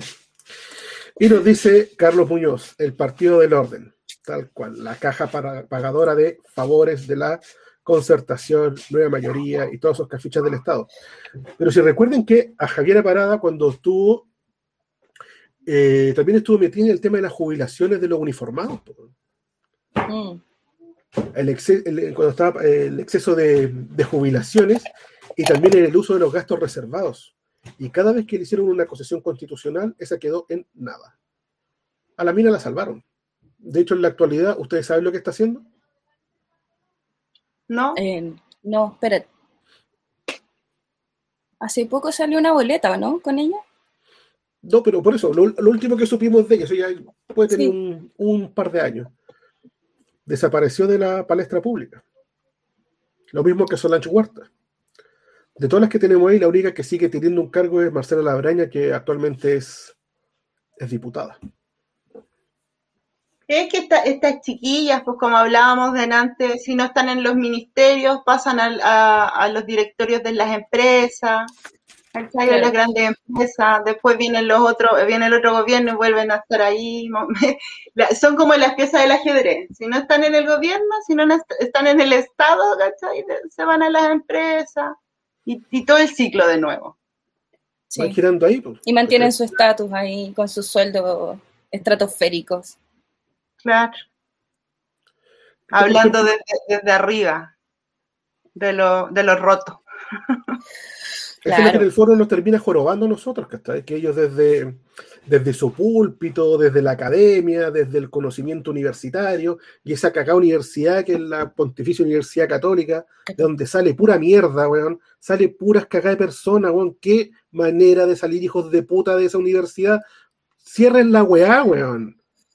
Basta, y más encima nos llenan de esos hijos de puta y son más tontos que la chucha, weón. De verdad, esa universidad de mierda, pero ¿cómo van a salir todos ahueonados? Es que parece que es como lo, adoctrinan así. Lo adoctrinan. Mm. Porque si no, ¿cómo todos van a ser así? Bueno, puede ser así. Es que tanto, sí. Claro, no, hacia adentro. No, Y lo peor, que lo, lo, lo, estaba viendo un programa de. No me acuerdo cómo se llama el tipo. Pero él decía que eh, nosotros no pensemos, por ejemplo, que Chalper es el más tonto de todos. Si lo tienen ahí es porque es el más inteligente. Imagínate cómo será el resto. claro, claro, si lo eligen, claro, el representante. Un representante. Y también lo conversábamos el otro día acá, que a lo mejor nosotros también nos desgastamos eh, riéndonos de ellos, haciéndoles memes, ¿cachai? Y tratándolos mal, pero resulta que todo lo que tiene que ver con los negociados lo siguen haciendo por la espalda mientras nosotros nos desgastamos con este hueonaje, ¿cachai? Que también me parece una teoría sumamente plausible. O sea, en el fondo nosotros nos reímos, pero ellos se reían mucho mejor detrás. Pero es que ya que nos queda, que nos queda. Que hacer memes y reírnos de ellos, de sus tonterías, pero no nos queda más, pues ese es el tema. Es como reírlo todo. o sea, que sí, acá deberían agradecer. Por ejemplo, yo me pongo en el lugar si fuese yo el padre, el abuelo o el tío de alguno de, de los niños que han sido asesinados por el Estado en estos centros. Eh, yo creo que este país, y sobre todo la autoridad de este país, deben agradecer que acá a las personas todavía les queda un poco de civilidad. Eh, porque de verdad, si esto me hubiese ocurrido a mí, yo no sé cómo, no, yo no hubiese reaccionado con la templanza, la calma, la serenidad y la confianza que tiene aún la gente en la justicia. Y se aprovechan de la gente y de su candidez. Porque los niños que mueren en el Sename son pobres, sus familias son pobres. Y todavía creen en la justicia, todavía creen en la autoridad, creen en el respeto, en los valores, en las instituciones. Todavía tienen esa, esa visión de que todo funciona. De otra forma, ¿cómo te puede explicar que una madre esté 10 años peleando para que le devuelvan a sus tres niños? O, que un, abuelo, o que un abuelo confíe en que el abogado va a hacer la pega y le van a devolver a, a su nieto es porque hay gente que todavía confía en el sistema. si, esto pasara en, otro, en, otro, lado, las cosas serían muy distintas, que agradezcan que el grado de ira y de violencia todavía no llega ahí, pero en algún momento van a, la van a tener que pagar.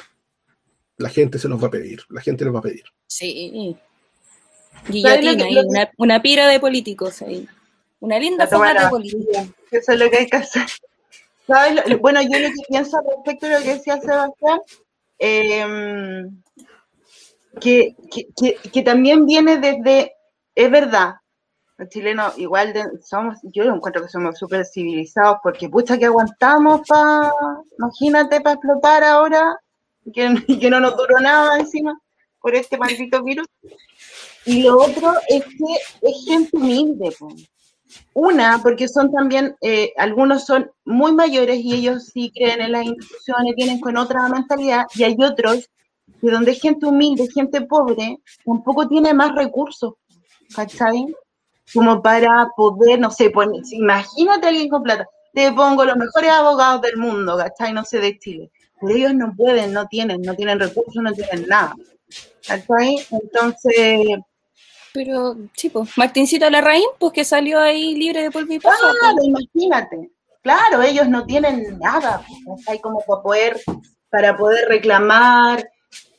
Eh, y, es, la misma gente, eh, porque estamos hablando de, de, personas que son mucho más vulnerables, que uno es como la población más vulnerable, que son personas que tampoco tienen eh, es como decirlo, pero mayor educación y herramientas para poder buscar eh, las salidas o las vías eh, para poder hacer justicia dentro de lo que de, lo, de, las instituciones que conocemos. Y, y yo no sé si esto nunca le ha pasado a gente que reacciona muy mal, que es como, porque me estoy recordando, por ejemplo, no sé, en la población donde yo vivía, eh, me acuerdo, sobre todo una vez, ya era grande, tuvieron que, tuvo que carabineros estar afuera del policlínico porque los tenían amenazados, porque atendían mal. Entonces, como los tenían amenazados, que sea afuera, que no, ¿cachai?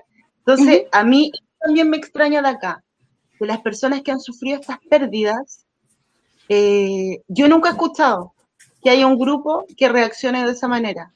¿cachai? Que ahí también se las verían, porque ellos no piensan mal, o sea, se vengan y se vengan. ¿cachai? La venganza es venganza. Entonces, eso es muy raro, pero el, resto, claro, es súper, es súper, es terrible, pero lo entiendo, ¿cachai? De, de las otras personas que no, no, no hacen nada. O sea, me estaba acordando, por ejemplo, en dictadura cuando este papá se incendió, por ejemplo, a lo eh, ¿Miño? Miño. Es como, claro, es como, como que prácticamente falta que alguien haga eso dentro de su desesperación y la impunidad que hay. ¿Te fijáis? Es como, como repetir eso. Sería, porque no, no hay salida. Ellos, yo creo que no, no ven salida. Y por eso también se quedan ahí, eh, como dices tú, esperando que las instituciones funcionen. Claro. Como decía Lagos, que las instituciones funcionen. ¿Cómo olvidarlo? Su primer discurso. Qué, qué desesperante. Sí. Tenemos tan viejitos. No. Es que, es que, aquí está todo, como lo decimos, el, el, nivel de corrupción es a todo nivel. Por ejemplo, cuando se descubrió que el, que el ministro de la Corte Suprema Carreño eh, le habían entregado todas las pruebas y los antecedentes de, lo, de las torturas en los centros del Sename, el tipo las ocultó sin ningún tipo de miramiento. Y de hecho, cuando se supo que Carreño había ocultado las pruebas, a él lo sacaron del caso y lo colocaron en otros.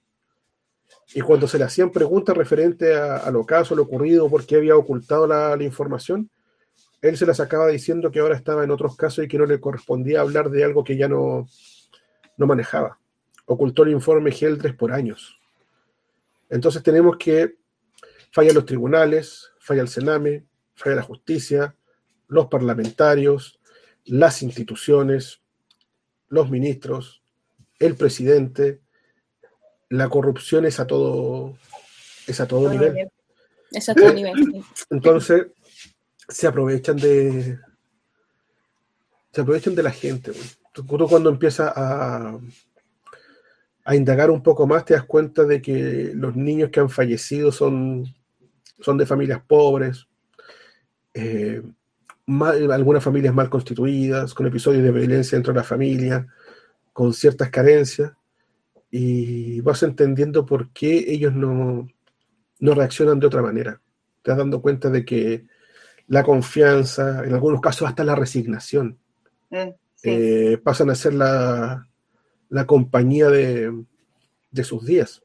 Como pasa, por mm. ejemplo, con, con, muchos abuelos que trataron de rescatar a sus nietos y no, no pudieron, porque el sistema no te lo permite. El sistema es sumamente complejo para poder adoptar un niño, para poder quitarlo de la, de las garras del Sename, porque si quieres contratar a un abogado sale muy caro y la gente que tiene a sus niños en los centros pobres, entonces es un círculo de, de tristeza y de carencia enorme. Saber que tienen a tu niño eh, en esos centros, que sabéis que la está pasando mal, que le están pegando, que está pasando hambre, ¿cómo eso no te va a generar violencia? ¿Cómo alguien me puede venir a decir, bueno, no, no, que vi el semáforo, weón, o no, no le pegué al Paco, ¿y dónde están los derechos humanos del Paco, weón? O, mm. oye, pero ¿cómo vaya a tratar así una paca y la sororidad? No, weón. No puedes tener sororidad con una paca. Y yo no me vengo a dar de, cartel de, que sea feminismo ni nada, pero es una weá principal, weón. ¿Cómo alguien que te tortura, te pega y que trata mal a tu gente eh, vaya a tener empatía con un weón así? No se puede. No se puede. No se puede. Es la gente que, que te castiga, que la cera, los pacos en las marchas se llevan a las niñas, las toquetean en el furgón. Sí. Ni siquiera las niñas nomás. ¿Te acuerdas? sí, sí, Lo que ocurrió en Pedro Aguirre Cerda, en la comisaría de Pedro Aguirre Cerda. Eh, entonces, al final con este tema tú termináis muy enojado, tenía un montón de sensaciones, tenía un malestar estomacal constante. Eh, pero las cosas de, este tipo se tienen que saber, se tienen que dar a conocer. Eh, Carlos e Inés han recorrido muchos centros del Sename. Estuvieron muchos años recorriéndolo, viéndolo, conversando con chicos. Me hubiese encantado, por ejemplo, que Inés hubiese dado su testimonio hoy día, pero viene viajando del, del mm. sur, tiene que volver acá a, a, ver a sus niños, como ella llama, a sus niñes, a los del comedor popular. Luisa Toledo. Luisa Toledo. Tenemos eh, más comentarios. Nos dice Tawit Wal Kihat. Todos los niños que han matado en el Sename han sido violados por policías e internos de estos centros. mayoritariamente sí, pero también hay casos donde han sido personas ajenas, eh, como mencionábamos el caso de la niña que fue violada en el colegio. Ojo, las personas que están reaccionando. En Sename de Providencia, yo de Rancagua, llegaron muchas personas a protestar. De eso se trata. Sí, bueno, claro. Eso es lo, de eso se trata. lo que nos queda. Después nos dice, Luxi con sus chelas baratas matan las protestas. Oh, por favor. Eso le dice Pan Sí. Solo Vayan lúcidos a protestar. Ojo con Sí. la ayuda. Sí, pues las manifestaciones no son carretes. Para eso hay otra No, instancia. po. Para eso hay otra instancia. Después de ir a protestar, ándate a carretear y todo lo que queráis.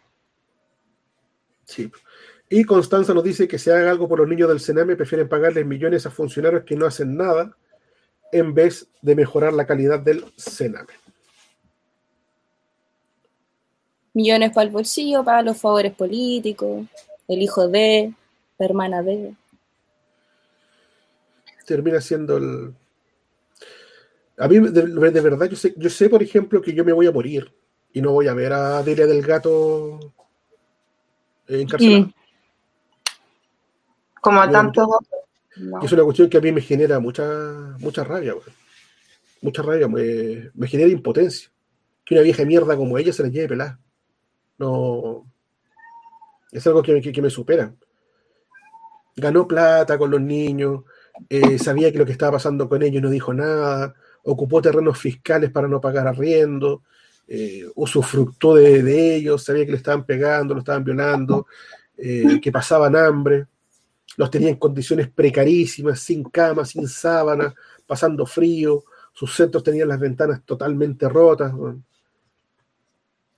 Y que esa vieja de mierda se las vaya a llevar pelame y me da emputece. ¿Ustedes eh, están de acuerdo con el, con el castigo social? No, ¿En qué no sentido?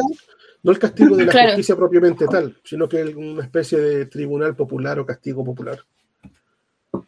Sí, como ir a ir a su No casa y, y tirarle de hacer, piedra. de hacer recuperación, si, lo amerita.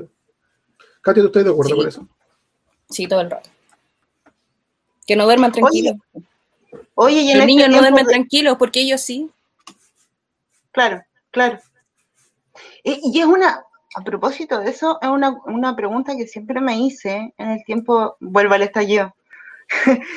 Eh, ¿Por qué no? Yo me pregunto, bueno, sí, igual sé, porque estaban todos los milicos allá arriba protegiendo las grandes casas. Pero, ¿por qué no fue a romper para allá? A mí esa, eso, esa era la ganas, así como vamos a romper para allá, para arriba, ¿cachai? Pero bueno, sí, vi videos donde los milicos estaban súper bien ahí, protegiendo sus vástagos, protegiendo a los que les dan de comer. Em, sí, pues obviamente que dan ganas de, de por lo menos, como dice Katia, que no duerman tranquilos. Mm. No duerman tranquilos, mínimo. Mínimo. Mínimo. ¿Cachai? Como lo hacían en dictadura, que te pegaban el llamadito, te pegaban el llamadito, te seguían en el auto, no sé, pues, ¿cachai? Mínimo. Sino que apre- apedrearle la casa. Claro. Pero no es la forma.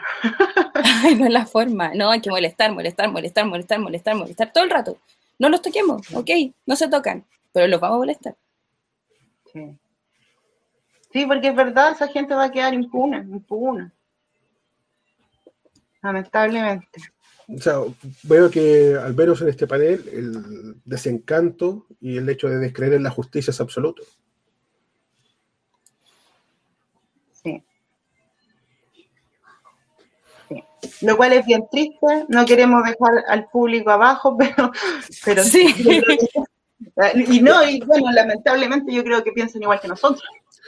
Sí, ¿sabes Sí, lo que pasa, Silvia? no. Es que, mm, bueno, la Katia lo debe saber también, porque está O sea, nosotros generalmente nos queremos dar dentro de los programas una pausa para, para reírnos, ¿cachai? Para, para que el contenido no sea siempre tan denso. Pero se hace difícil.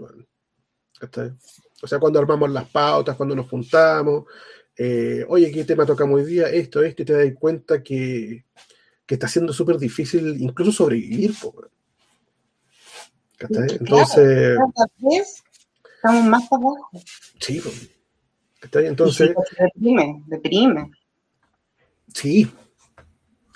Sí, pero tal como decía la Katia hoy día en la pauta y también lo reafirmó ahora al principio del programa, eh, hay que seguir, hay que seguir peleando, poniendo los temas en el tapete, tenemos que seguir manifestándonos, dando a conocer las cosas, creando microsociedades eh, y no tenerle haciendo miedo comunidad. a haciendo comunidad, Mm. ocupando nuestros territorios y no tenerle miedo tampoco al intercambio de ideas, ¿cachai? Menos en nuestro, Claro. en nuestro grupo, ¿cachai? Decir lo que, lo que pensamos, lo consideramos, si tenemos una idea, no tenerle miedo a, a lo que nos van a decir, porque a lo mejor la idea no es congruente, sino que aportar Puede dentro construir. de, dentro de lo que nosotros podamos. Podemos construir desde todo.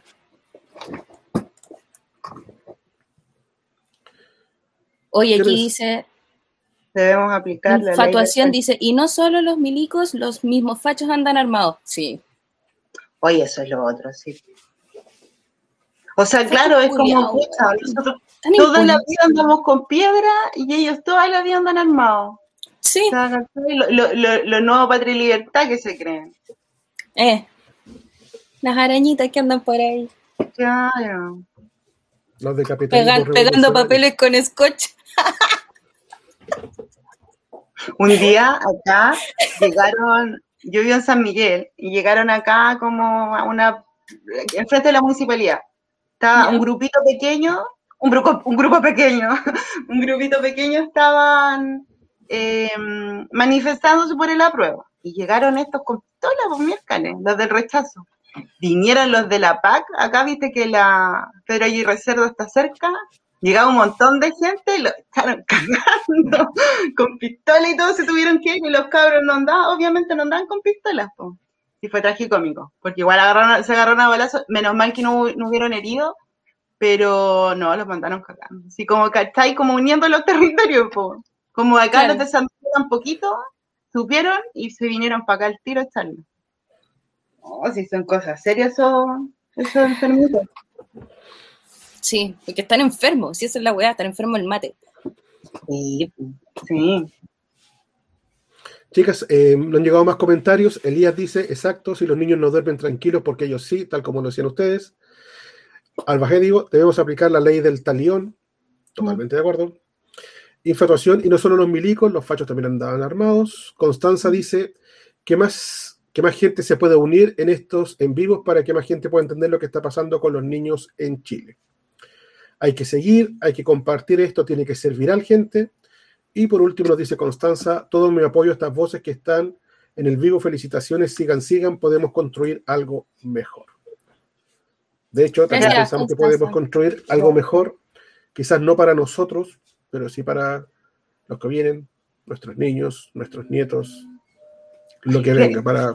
Lo- los que vengan, sí, claramente esto no lo vamos a ver nosotros. No, no lo vamos a ver nosotros.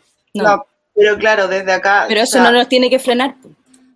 Crear conciencia. Crear conciencia desde pequeño. Mm. de construir algo mejor, de juntarse, de dar ideas, de estar ahí. No De soltar la calle. De hecho, hablando de no soltar la calle, recordemos que los portuarios ya se están manifestando en distintas partes Mm. del país. Tenemos Iquique, Tocopilla, Concepción, Talcahuano. Y algo que me están recalcando mucho es que me dicen, no están movilizados en Valparaíso. Los que están movilizados son los de San Antonio. Entonces, voy a colocar un par de videos referente a esto para que nos vayamos eh, despidiendo del programa, pero con un poquito más de esperanza.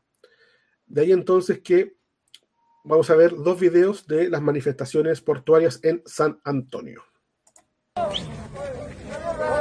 Bueno, un mensaje para fuerte y directo para los trabajadores portuarios de TPS del puerto de Valparaíso. Acá San Antonio, viendo que en las noticias mostraron imágenes del puerto de Valparaíso, siendo que ese puerto no se paró, que ese puerto no ha apoyado y no ha estado nunca en una movilización. Acá está Espigón, puerto de lucha San Antonio, que nos ha salido a dar cara en todas las luchas. Así que Valparaíso, esto va para ustedes. Amáchense alguna vez, no sean amarillos. Aquí nos esperamos.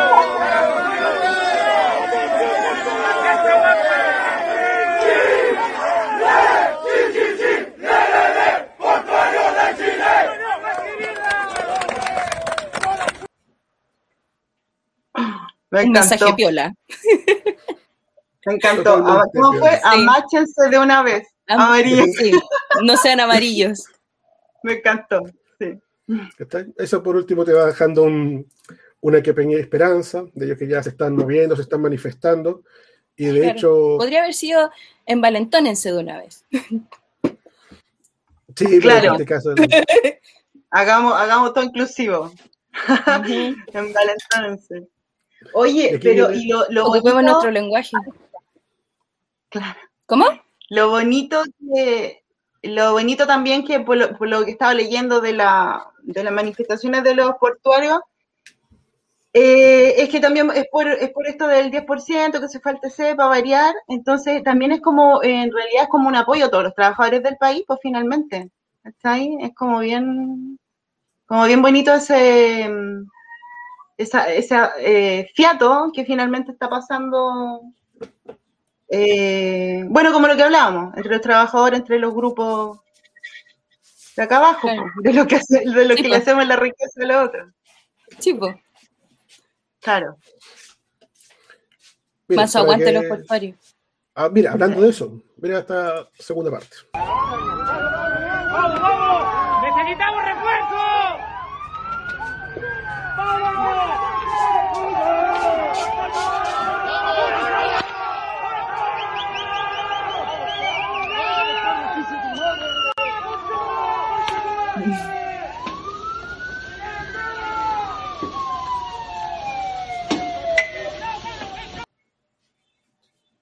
Qué bonito. Ustedes querían terminar con una sonrisa. Sí. Ahí los portuarios se las han entregado. Se las, dan. Eh, chicas, estamos terminando el programa. Queremos agradecerle que hayan participado. Gracias, Katia. Eh, gracias, Silvia. Un gusto. Em, esperamos tenerla nuevamente con, nosotros, así que les dejamos el, el, micrófono abierto para que den sus últimas palabras, algún saludo, algo que quieran decir, algún mensaje que le quieran transmitir a, a nuestros oyentes. Eh, yo quisiera, o sea, me voy a salir un poco del formato, pero quiero agradecer a mis amigos artistas que tengo acá atrás. Es un capucha hecho por Adolfo Bravo y una niña que dice Odio a la policía de Sigo Romántico. Síganlos en Instagram, bacán ahí. Eso. Aguante la cultura. Silvia, ¿tú? Yo me despido, súper agradecida por la invitación, em, por la oportunidad de levantar la voz. eh, nada, pues un saludo para toda la gente y que, chuta, yo a veces siento que no hay esperanza, pero en realidad si no la tuviéramos, mejor nos morimos al tiro. Así que como los portuarios nos dejaron bien arriba, cuando no, cuando uno ya está abajo, bien arriba. Así que Napo, pues, eh, fuerza, fuerza para todos. Esto no se ha acabado. No, ya empezó y tenemos que seguirlo. Ya chicas, eh, gracias por participar con nosotros, por estar siempre dispuesta a acompañarnos, por sus testimonios, eh, por la paciencia también, como siempre a la gente, gracias por escucharnos y pensar que tenemos algo que, que decir. Recuerden, por favor, que si alguien tiene alguna necesidad, si necesitan alimentos, apañe, cualquier cosa, no duden en, escribirnos, estamos para ayudarlos, si quieren difundir alguna, alguna olla común, alguna instancia en la cual quieran, quieran participar, cuenten con la radio para, para eh, difundirlo. Em, por mi parte, eso sería todo. Muchas gracias a todos por, por escucharnos. Esto fue Levantando la Voz de Radio Villa Francia. Un abrazo gigante, cuídense mucho. Cariños. Vamos, vamos, solo luchando avanzamos, vamos, ahora hay que pelear por lo nuestro, vamos, Aquí finaliza Levantando la Voz de Radio Villa Francia. Gracias por acompañarnos. Ese acuerdo no es nuestro, nadie acá lo firmó. Queríamos asamblea sin ninguna limitación soberana que decidiera todo lo que quiera, sin letra chica y que la ley la reescribiera entera. De esta traición solo salimos luchando. Los políticos de siempre hay que echarlos cagando. Lo que ganamos lo hemos ganado en la calle y si nunca la soltamos no nos va a parar nadie. Saben que ya que abrimos los ojos y nos encontramos. Saben que nunca más nos soltamos y que vamos hacia la vida digna que buscamos. Los ricos nunca nos dieron nada, ni siquiera en la pandemia nuestras vidas fueron valoradas. Pero sobrevivimos como siempre lo hicimos, con la olla común y los vecinos unidos. Y es que cuando nos juntamos no hay nada imposible. Somos el manso equipo, somos indefendibles. Y es simple, si estamos hablando de democracia, la asamblea territorial es donde más se avanza y arca no se trata nuestras demandas originales. Solo si estamos activos vamos a ver cambios reales. Salud, pensión, educación, salario decente son los gritos que surgieron de las voces de la gente.